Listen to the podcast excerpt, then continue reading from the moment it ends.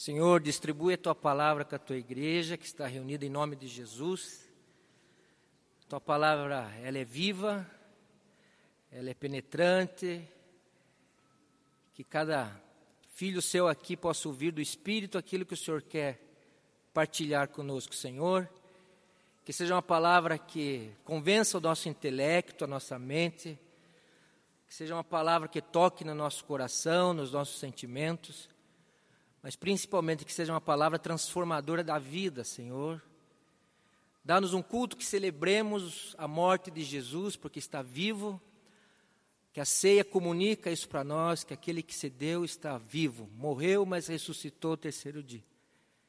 Dá essa tua igreja que está aqui reunida, parte da tua igreja aqui reunida. Dá-nos uma palavra, Senhor, santificada para esse momento. Dá-nos um coração, Senhor, sedento de ouvir o que o Senhor tem para nos dizer hoje, Senhor. Nesse tempo, nesse espaço, nesse lugar. Senhor, nos dá reverência no sentido de estarmos admirados pelo teu amor. Contemplarmos, Senhor, a ti como aquele que ama alguém como eu, pecador. O Senhor ama os pecadores, o Senhor ama nós. E por isso estamos te prestando culto essa noite, ó Deus. Para a glória de Jesus. Amém. Vou compartilhar rapidamente com a esse texto que está aí, Mateus capítulo 9, verso 1 a 8, era um paralítico, um paralítico de Cafarnaum, um paralítico que nos outros evangelhos ele é carregado por quatro amigos, se você comparar, fizer uma, um quadro comparativo entre Mateus, Marco e Lucas, você vai ver que no, nos outros evangelhos são quatro amigos que carregam esse homem ah, até Jesus. Então, se você tem sua Bíblia, abra em Mateus 9, vou ler. Se não, você segue aqui o texto que tem aí na, na projeção. Mateus 9 diz assim: Entrando Jesus num barco, atravessou o mar e foi para sua cidade. Alguns homens trouxeram-lhe um paralítico, deitado em sua maca. Vendo a fé que eles tinham, Jesus disse ao paralítico: Tenha bom ânimo, filho, os seus pecados estão perdoados. Diante disso, alguns mestres da lei disseram a si mesmos: Este homem está blasfemando. Conhecendo Jesus seus pensamentos, disse-lhes: Por que vocês pensam maldosamente em seu coração? Que é mais fácil dizer: Os seus pecados estão perdoados, ou levanta-te e ande. Mas para que vocês saibam que o Filho do Homem tem na terra autoridade para perdoar pecados, disse ao paralítico: Levante-se, pegue a sua maca e vá para casa. Ele se levantou e foi. Vendo isso, a multidão ficou cheia de temor e glorificou a Deus, que dera tal autoridade aos homens. Tem dois princípios aqui, nós vamos ver algumas, algumas cenas sobre essa cura, que Jesus tem autoridade sobre qualquer tipo de paralisia. Jesus não só tem é, autoridade sobre a paralisia física, de alguém que é aleijado, certamente as suas pernas eram atrofiadas, Certamente a circulação, após anos e anos vivendo no chão, era um homem que só via a vida no terreno do chão, do pó, da humilhação. Era um homem que, por certo, ali de Cafarnaum era conhecido com alguém como indigente. Por certo, ainda não estava totalmente isolado na rua, porque tinha alguns amigos que se interessavam por ele. E quando a gente participa de um culto a Jesus Cristo, a Deus Pai, Deus Filho, Deus Espírito, nós temos que entender que o Senhor gracioso, apesar de eu ter as minhas paralisias, eu me sinto como esse paralítico e você devia se identificar essa noite, mesmo que você tenha boas pernas para correr, mesmo que você saiba pular, mesmo que você faça Cooper, mesmo que você seja um maratonista. Que Deus, quando olha o seu coração, Ele ainda identifica áreas que você está parado. Ele olha para o seu íntimo, ainda havia áreas na sua vida que você está lesado, que você está estagnado, que você está realmente como um paralítico, sentado sobre uma situação deplorável. A cena do paralítico é esta: um homem sentado sobre um destino cruel, sobre aquilo que deixava ele na sociedade ali como um aleijado, como um homem pecador. Porque para o judeu a doença é pecado, assim como a prosperidade era a bênção de Deus. Muito parecido com o evangelho da prosperidade hoje. Mas para Deus não. Não há paralisia que Cristo não possa falar e tocar e dizer: está na hora de você andar, Elcio, com isso aí na sua vida. Está na hora de você se mexer e deixar essa maca aí no chão e andar na autoridade de Jesus. Mas, meus irmãos, é só sob a autoridade de Jesus que nós enfrentamos as nossas paralisias de corpo, de alma e de espírito. E a pior paralisia que a ceia quer dizer é a do pecado. A pior paralisia para um ser humano, um homem, uma mulher, é a natureza pecaminosa que luta contra as coisas de Deus. A natureza íntima do descrente, a natureza íntima daquele que ainda é crente, a carne, lutam a favor do pecado e muitas vezes se opõem aos princípios do Evangelho. Então não quer dizer que uma vez salvo, você não vai ter a presença do pecado no seu coração. Uma vez salvo, por Jesus, você vai lutar contra o pecado até morrer. É uma luta danada, uma, a carne contra o espírito. É uma luta tremenda, é uma luta que não tem trégua e não tem fim. Mas o primeiro princípio que nós queremos mostrar aqui é que Jesus está na cidade dele. Se você notou o texto aqui, mas você podia perguntar, mas Jesus não era de Nazaré? nascido de Belém, criado em Nazaré? Sim. Mas o próximo texto explica um pouquinho para você que Jesus estava, depois da morte de João Batista, ele estrategicamente ele sai, ali Mateus 4, né, está aí 12, 13, diz, quando Jesus ouviu que João Batista tinha sido, João, né, o Batista tinha sido preso, ele foi para Galiléia, voltou para Galiléia, saindo de Nazaré e foi viver em Cafarnaum, que ficava junto ao mar, nessas duas regiões aí. Agora Jesus está atuando, a sua sede é Cafarnaum. E ali em Cafarnaum provavelmente era uma vila, e esse paralítico devia ser bem conhecido nessa vila. Jesus já talvez até soubesse que existia esse paralítico ali. O fato é que quando eu estou, identifico as paralisias da minha vida, aquilo que tem que mudar, mas eu não consigo mudar, porque paralisia é assim. Eu não posso dizer para as minhas pernas, ande. Eu não posso dizer para algumas tendências minhas, desapareçam. Porque elas não vão desaparecer. Eu não posso só fugir do pecado, fugir, fugir, fugir. Então a gente sempre ensina para os jovens, naqueles ensinos de namoro, de noivado, fuja do sexo, fuja da intimidade. Uma hora eu não posso só fugir porque ela vai estar dentro de você. Você tem que fugir e fazer mais alguma coisa. E geralmente, se há mais, é a autoridade de Jesus na sua vida que você adquire através do discipulado perto dele. É só Jesus que tem autoridade sobre o pecado. É só Jesus que levanta quem está caído. E só Jesus volta, volta a dar vida a pernas mortas. Só Jesus dá vida a um coração morto. Só Jesus dá vida a um casamento falido. Só Jesus dá vida a uma pessoa que já está desesperançosa. Só Jesus reanima e dá vida e faz a ressurreição daquilo que no nosso ser parece que não existe mais jeito. Então a boa notícia da ceia é que eu posso contar com quatro amigos que vão levar a minha cama de paralítico tirar a cobertura da casa onde Jesus estava, porque havia uma multidão naquele contexto, e esses quatro homens não conseguiriam levar o doente até ali. Mas esses quatro homens tinham fé, dizendo: Eu não posso te ajudar, mas o Senhor Jesus, o Messias, pode te ajudar.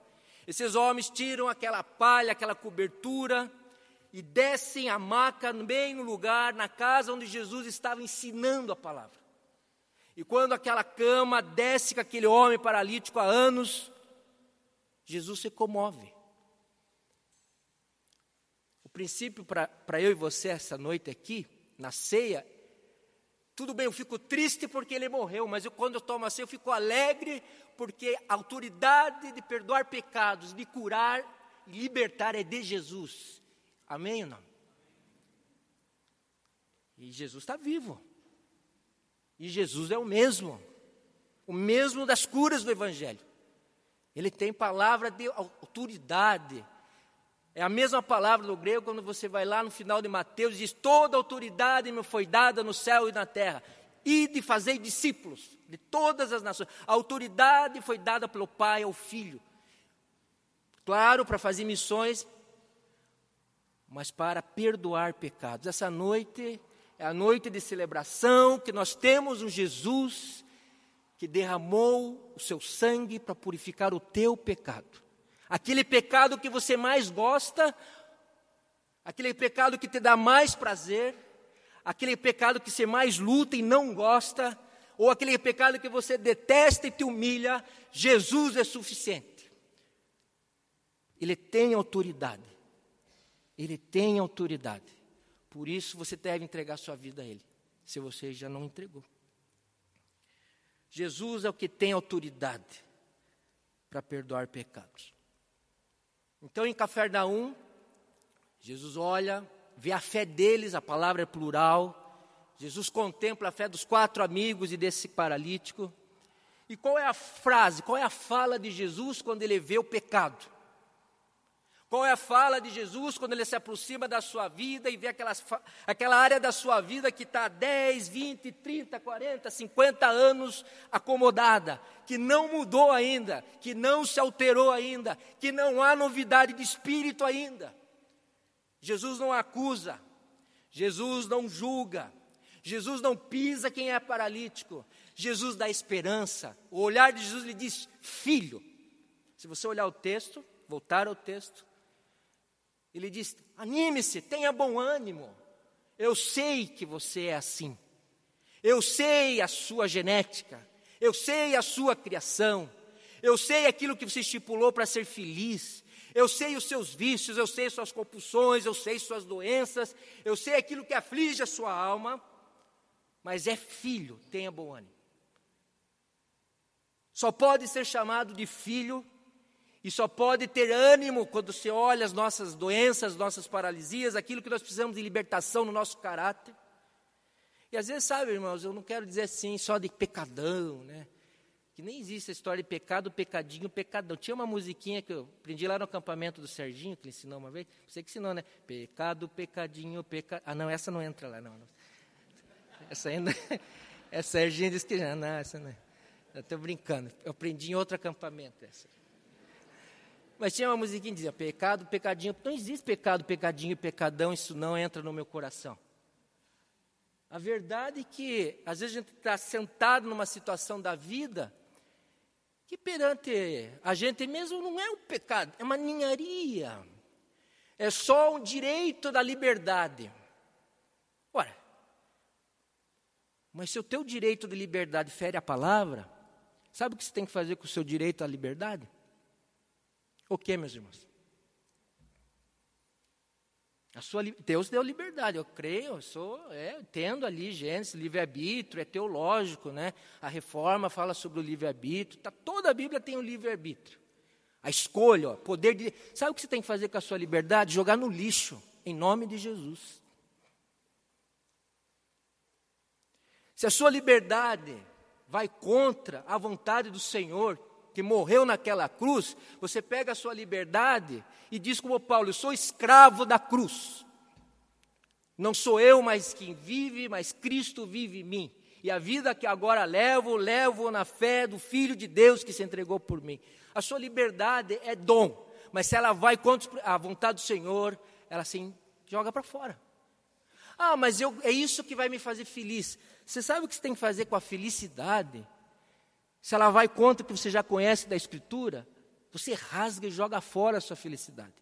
Você diz no seu coração em oração: Senhor, eu quero isso para a minha vida, eu lutei para isso, eu quero ser feliz, eu quero ser próspero, eu quero ser melhor casado, eu quero isso. Você pega o seu desejo e joga no lixo também. Então eu vou ser infeliz, mas fiel a Deus. Eu vou ser infeliz, mas me importa mais obedecer a Deus do que aos homens. Mas me importa mais fazer a vontade do Pai do que a minha. E se for difícil, você dobra o seu joelho do seu quarto, chora lágrimas de sangue e diz como Jesus orou no horto no Getsemane, que seja feita a tua vontade e não a minha. Me ajuda, ó Espírito de Deus, a não cumprir a minha vontade. Essas ninharias que nós achamos que temos o direito, após, talvez, a declaração e a Constituição dos Estados Unidos, entrou lá um direito que não existia na Declaração da Europa. A Europa era fraternidade, igualdade, né? Nos Estados Unidos tem direito à felicidade. O direito à felicidade da Bíblia não é preconizado. O homem na Bíblia é como esse aleijado. Ele não tem poder, não tem em si mesmo condição de andar o mínimo da sua maca, se Cristo não chamar de filho. Essa noite você tem que ouvir de Deus Pai, Deus Filho e Deus Espírito. Filho, tenha bom ânimo com a sua vida. Amém ou não? Eu preciso ouvir isso para a minha vida, olhando as minhas paralisias, olhando coisas da minha vida que se eu fosse cirurgião, pitangui, já tinha tirado. O nariz para lá, a orelha para cá, já tinha tirado na minha alma nas minhas tendências, nos meus instintos, na minha personalidade, no meu ser, eu tinha arrancado muita coisa. Só que o Espírito trabalha em nosso coração num processo. Provérbios diz que a vereda do justo é como a luz da alvorada, que vai brilhando mais até ter dia pleno, dia perfeito. A sua vida vai ser que nem essa luz que vai brilhando até chegar ao meio-dia, a plena luz do dia. Você vai lutar com essas paralisias, com seus pecados, com seus vícios, com a presença do mal dentro do seu coração até o Senhor voltar. Mas tem que ter, tem que ter bom senso e bom ânimo de ter ouvido de Jesus isso. Você me pertence, você é filho, tenha bom ânimo. Não desista, não recue. Não abandone o Evangelho. Não tem como manter o compromisso com Jesus sem manter um compromisso com a palavra. Não tem como manter um compromisso com Jesus e com a palavra sem manter um compromisso com uma igreja local. Seja essa, seja luterana, seja presbiteriana, seja sei lá o quê. Não tem como agradar a Deus se você um dia não fizer a oração de entrega da sua vida. Não pode comer do pão e do vinho de uma forma digna se não entender que é paralítico do coração. Amados, o pecado é o mal e ele jamais vai passar. Só na eternidade é que a presença do pecado acaba. Então, essa noite, espero que você olhe para o seu coração.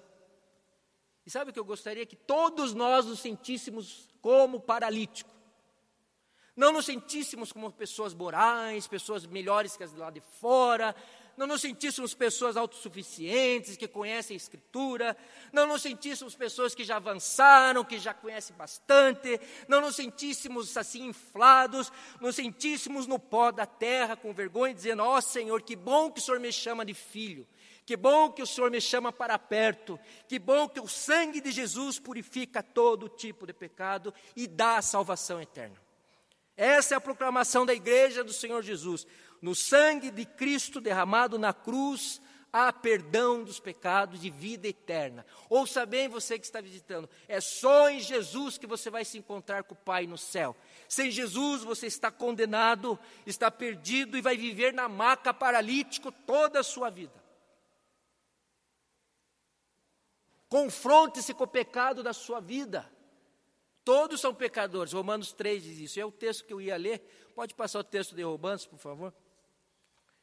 Esse texto de Romanos é aquele texto que está no contexto do Romanos 3, 23, que todos pecaram e carecem da glória de Deus. Depois tem no 6, ali 3, que o salário do pecado é a morte. Veja, a contribuição do pecado é a morte na sua vida, perdição, ausência, inferno. O inferno existe. mas a salvação em Jesus é vida. Romanos 3, 9 a 18 diz: Todos nós estamos deitados no chão. Ele diz nesse meio desse texto: Que concluiremos então? Estamos em posição de vantagem? Não. Já demonstramos que tanto judeus quanto os estrangeiros estão debaixo do pecado, como está escrito. Ouça isso, meu irmão. Não há nenhum justo, nenhum sequer. Não há ninguém que entenda, não há ninguém que busque a Deus. Todos se desviaram, tornaram-se juntamente inúteis. Não há ninguém que faça o bem, não há nenhum sequer.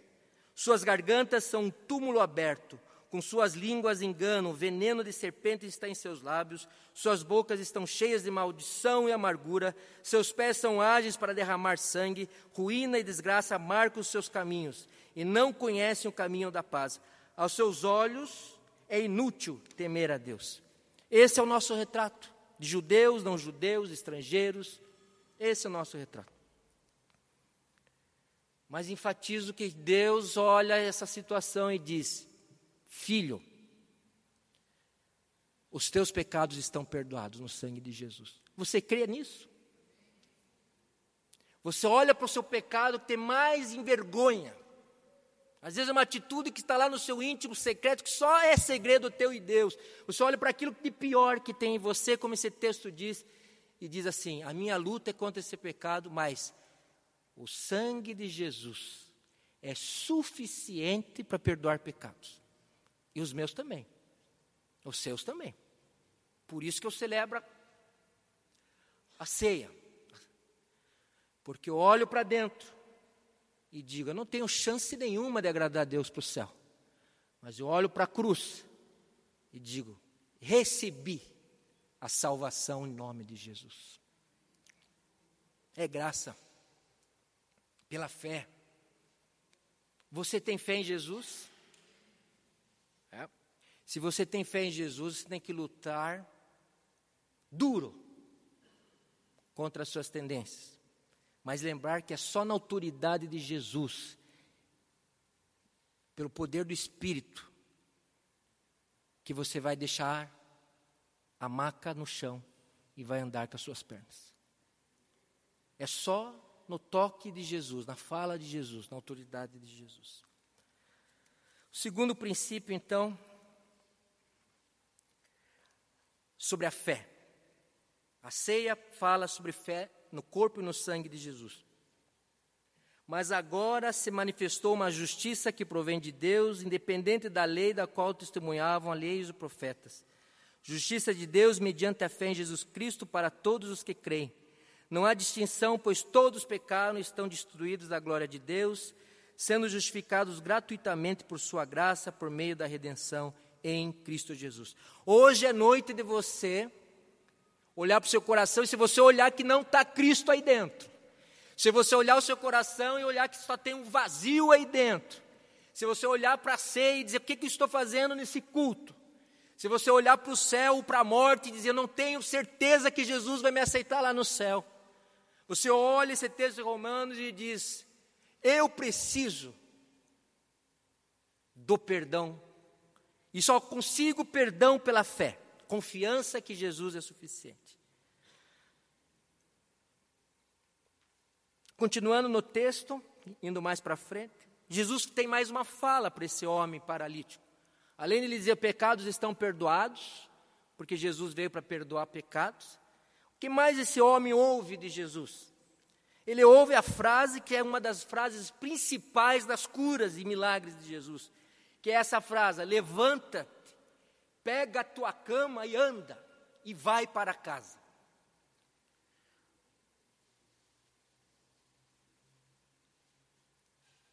É importante também perceber no texto que a pessoal do templo, o pessoal igrejeiro, o pessoal que vivia nas atividades da igreja da época, o pessoal que era intérprete das escrituras sagradas, dos profetas, o pessoal ficou muito bravo porque Jesus falou: é, Eu perdoo pecados. E lá você sabe que para eles tem todo o ritual de perdão de pecados é através do sistema de sacrifícios, dos levíticos lá, né? E os homens começaram a olhar para Jesus e pensar que era uma blasfêmia. Como é que esse homem está dizendo que é Deus para perdoar pecados? Talvez sempre vai ver aquele grupo dos quatro que ajudam a descer a cama, os quatro que nos ajudam a aproximar da cruz de Jesus.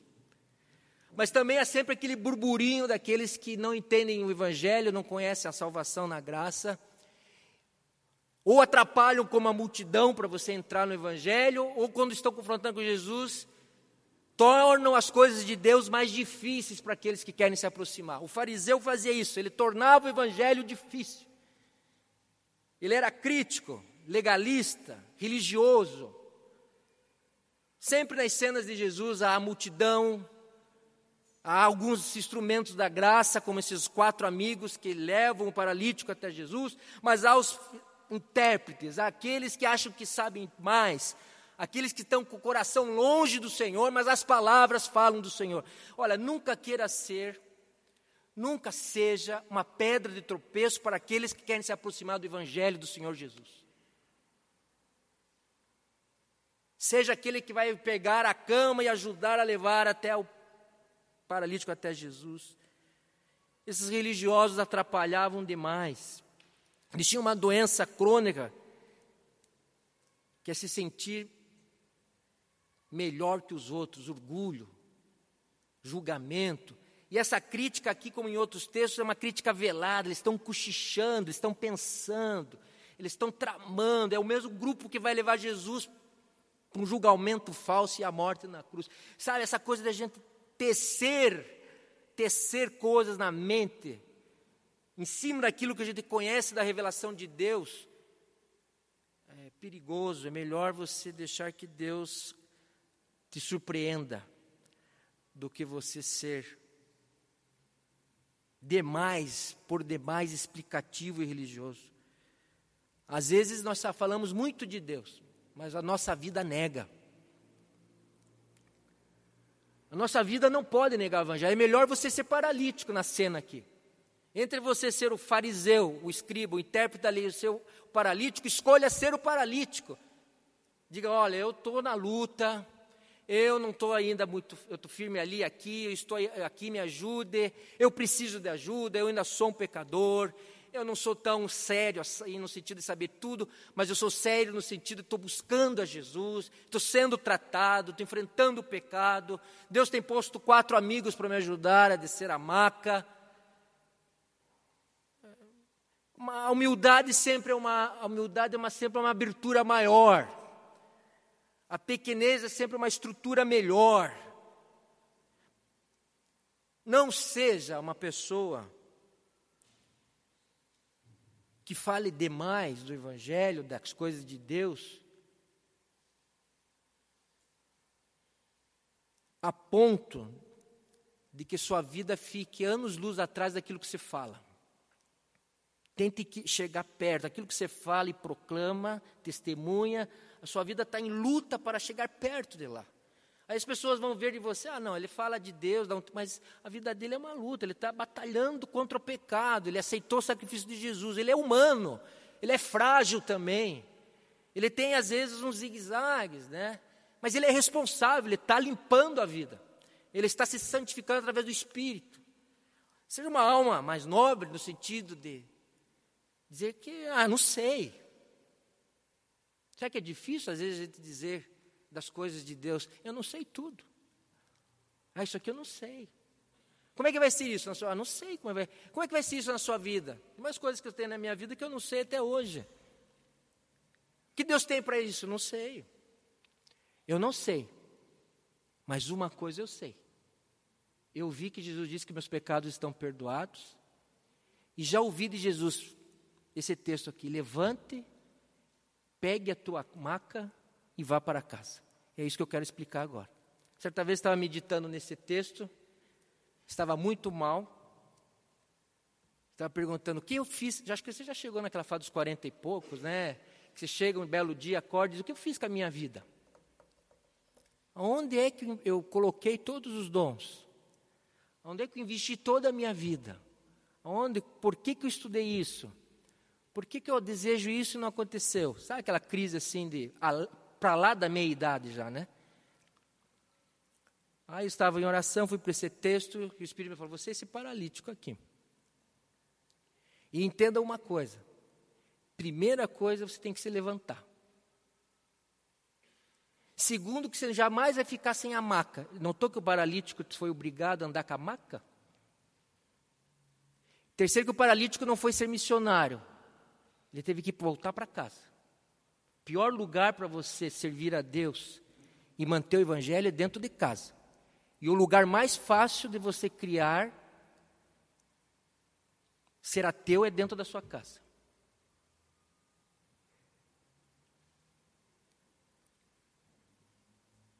Levante-se. É quando você ouve a voz da palavra de Deus. Mesmo levante-se que Jesus vai dizer para Mateus, logo no próximo versículo 9. Mateus está sentado lá coletando esposos. O que, que Jesus chega para Mateus e fala? Levante-se também. É o mesmo levante. Ai, Mateus, levanta aí, deixa todo esse dinheirão que você tem, que você rouba bastante, você é bem rico. Levanta e segue. Mateus teve que se levantar da situação que ele estava acostumado. É a mesma continuação do levante-se. Só você leu a continuação do texto. O levante-se é a voz do Espírito, a voz de Cristo que diz assim: você pare de ficar montado em cima daquilo que você sempre mais desejou. Pare de ficar buscando na vida aquilo que você sempre mais buscou. Para alguns de nós é pare de buscar mais uma elevação profissional. Para outros pode dizer, pare de ficar se sentindo coitadinho de sempre, é vítima da sua família. Para outros, assim, pare de ficar ansiando, porque isso é pecado para mim. Desista disso. Isso não vai acontecer na sua vida. Para outros, ele vai dizer: olha, que tal você tratar esse pecado na sua vida? Para com isso. Levante-se, saia do lugar. Stand, pule, saia, saia, saia da maca. Saia desse símbolo de procrastinação que você vive. Saia do lugar que você está. Chega, chega dessa paralisia. Mas essa é a voz de Deus pela palavra. Você tem que estar aberto para ouvir de Deus uma palavra onde claramente pela Escritura ele diz: agora em diante chega. E Deus pode estar falando para alguns de nós: chega, você está anos após anos sentado nesse dinheiro, anos após anos sentado nessa preguiça, anos após anos sentado nesse desânimo. Chega, larga disso e vai. Aí você tem que levantar, porque é a ordem de Jesus. Você não pode dizer, ah, mas minhas pernas são mirradas, eu estou aqui desde criança, eu tive paralisia infantil, sei lá o quê, eu estou com as pernas. Não tem como desculpar quando Deus disse para você levantar. Você tem que levantar porque Ele deu poder para você levantar. Ele deu autoridade para você. Ele curou você. Ele está libertando você da maca, da paralisia. Então, meu irmão, ao ouvir a voz do Espírito, não endureça seu coração, levante-se. Chega do ódio pelaquela pessoa que você tem há tantos. Ah, mas não é que eu tenha ódio, eu só não gosto dela, não cumprimento, não posso olhar, e nem se ela estiver aqui, eu vou para lá. Chega, perdoe. Chega. Será que Deus não pode dizer isso na sua vida? Larga disso, larga desse chão, larga dessa miséria que você está vivendo. Ande. Levante-se. Que Deus possa estar dando uma palavra no seu coração para você largar aquilo que você precisa largar. Ah, mas eu não consigo. Na autoridade de Jesus, eu não consigo. Mas na autoridade de Jesus você consegue. Pela fé, sim. Amém ou não? Tome a sua cama. O que é tome a sua cama? Ora, o, parali, o símbolo da desgraça desse homem era a maca que ele dormia. Chão. A hora que Jesus o cura e as pernas são fortalecidas, os músculos começam a andar, esse homem começa a estou curado, estou curado. Aquele povo começa, oh, maravilhando, glorificando a Deus. Como é que esse homem perdoa pecado, sendo Deus e cura, liberta? Mas Jesus diz a ele: não é para seguir-me. Você pega a maca e carrega. A maca carregada são as cicatrizes dos nossos pecados, das nossas escolhas. A maca representa aquilo que vai deixar você lembrando da onde você saiu para você se humilhar. A maca representa a história e a biografia dos seus erros. A maca vai representar aquilo que eu não obedeci, pequei, Deus me perdoa, mas eu vou ter que conviver com isso o resto da minha vida, porque eu plantei isso. A maca é que nem no Val de Jaboque. Jacó lutou com Deus. Deus mudou o nome de Jacó para Israel. Mas como é que Jacó saiu da luta? Manco. Toda vez que Jacó talvez tivesse deslocado uma parte da sua bacia, andava, ele sabia que ele tinha lutado corajosamente com o emissário de Deus, com o anjo, com o próprio Cristo, com a, presença de Deus. Jacó ficou manco, mas ele agora é Israel, mas ele tinha cicatrizes da sua luta. Às vezes você fica assim, ah, eu queria que Deus me levantasse, me libertasse, e eu jamais tivesse nada a ver com isso, não tivesse nenhuma memória disso, passasse. Não. Nós precisamos carregar as nossas marcas, as cicatrizes daquilo que nós vivemos na vida, para glorificar Deus. Foi Ele que fez, não eu. Eu não mereço nada, mas Deus fez. Às vezes nós queremos uma vida totalmente limpa, totalmente limpa, tão certinha, certinha, certinha, obsessivos pela exatidão, obsessivos pela atividade da igreja, obsessivos pelos programas da igreja, obsessivos para estarmos nas cultos e reuniões, obsessivos, obsessivos. Somos funcionais, funcionais, funcionais, e Deus tem que dar uma blecada em nós e dizer: Olha, mas eu quero você, a sua presença, seu amor, sua fé. Deixa esses amores para lá. A maca tem que ser carregada, meus irmãos mesmo quando a gente é liberto em nome de Jesus. E por que ir para casa? Ora, para casa, porque um homem que ficou muitos anos paralítico, foi levado por os amigos, já deve ter tido distanciamento dos seus. E o primeiro lugar que você deve ser crente é no seu lar. O primeiro lugar que uma pessoa é abençoada é quando a esposa e os filhos são abençoados. Os puritanos, que eram criteriosíssimos com a palavra, é um movimento né, da Inglaterra, dentro da igreja protestante, preciosíssimos, eles eram pessoas, eles faziam a estrutura da leitura no lar, e o lar deles era a paróquia. Nós temos uma, um divórcio, né? A gente enfatiza a coisa da igreja, que eu, não, eu sou da igreja, sou sustentado pela igreja, sou um pastor, posso falar isso de carteirinha. Mas não é na igreja que vão ver quem você é. Desculpe falar, mas não é na igreja. Aqui você serve. E essa palavra ministério também é o seguinte: sabe o que é ministério? Ou você é garçom ou é escravo na Bíblia. Ah, eu tenho um ministério. Não, não, ministério é aquele que lava pés, serve, é um serviço. E a gente usa no português ministério para os ministros de um governo. Ministério. Sirva as mesas, ou seja, seja um garçom, o ministério, aquele camarada que não tinha direito e remava nas galés pelo barulho do tambor. Rema, rema, rema, morria no fundo do navio. Aonde é que o evangelho é pregado e onde é que eu tenho mais dificuldade? O paralítico foi mandado para casa. Vai lá para sua casa peça de novo arrego para sua esposa, voltei, agora estou andando, posso trabalhar, não sou mais indigente, não sou mais um peso, Deus me abençoou. O Messias Cristo, aquele que está aqui morando em Cafarnaum, na nossa cidade, me curou, me libertou. Ora, você precisa começar em casa. Ah, mas em casa são todos crentes, então mantenha o evangelho vivo lá, né? O que puder ser feito. Interessante que Jesus não disse, agora você vai me seguir para o Cafarnaum, afora nós vamos seguir aqui nas vilas e nós vamos fazer um show gospel aqui, nós vamos arrebatar a multidão pelo Evangelho agora. Agora vai, a coisa vai esquentar, agora vai dar certo aqui. Vai ter gente lá na fila do estacionamento. Não. O Evangelho do Senhor é um Evangelho para ser encarnado na vida, nas minhas atitudes do lar. O lar, o lar, o culto, o culto doméstico é a nossa vida dentro do lar. Ah, e é difícil, é difícil. Olha, lá a gente espirra, lá a gente esbraveja, lá quebra prato, lá as pessoas ficam sem falar uma semana, Dentro da casa da gente a gente fica, um entra pela esquerda, outro pela direita. Lá se briga pela pasta de dente, se briga no mercado de quem compra mais, quem compra menos. Lá se discute, lá eu sou eu mesmo, livre para ser realmente sem nenhuma máscara social. Não tem essa de falar assim para o filho, assim, ó. É, nem vou falar esse exemplo que ia escandalizar os irmãos, melhor eu não falar. Melhor ficar quieto, porque eu acho que já é carne, não é espírito, é porque a carne milita com o espírito até aqui em cima, né? Não é de Deus, né? Não é.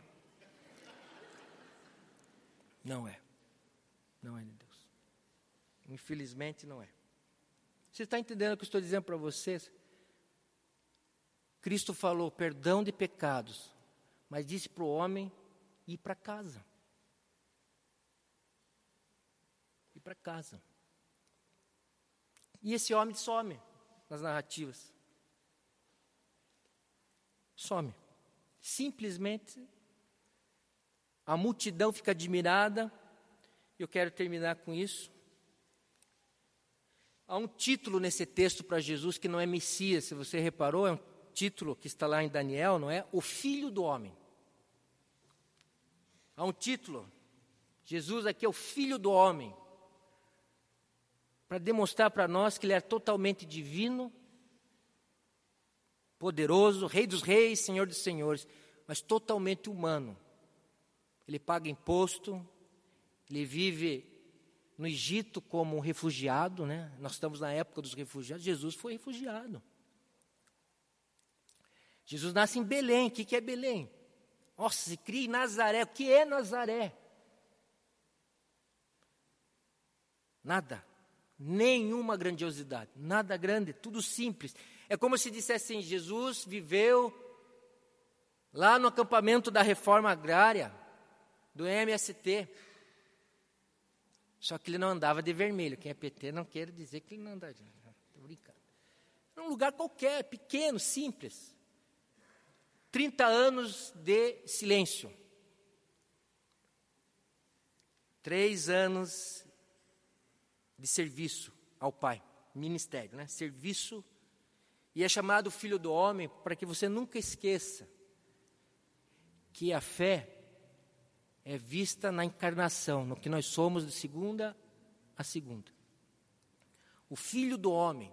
Interessante que esse título parece que é preferencialmente usado a Jesus do que o Messias, que re, relembra a conotação judaica, do esperado para a salvação, que o povo judeu espera até hoje o Messias, certo?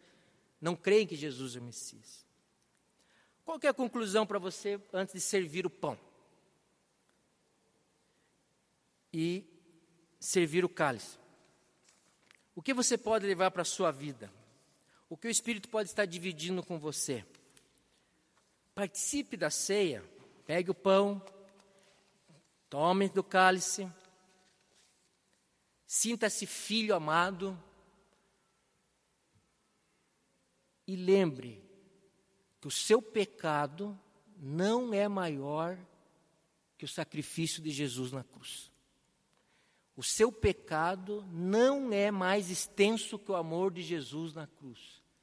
A sua fraqueza não te tira do céu. Se é uma fraqueza que você se arrepende, confessa e deixa, luta para deixar.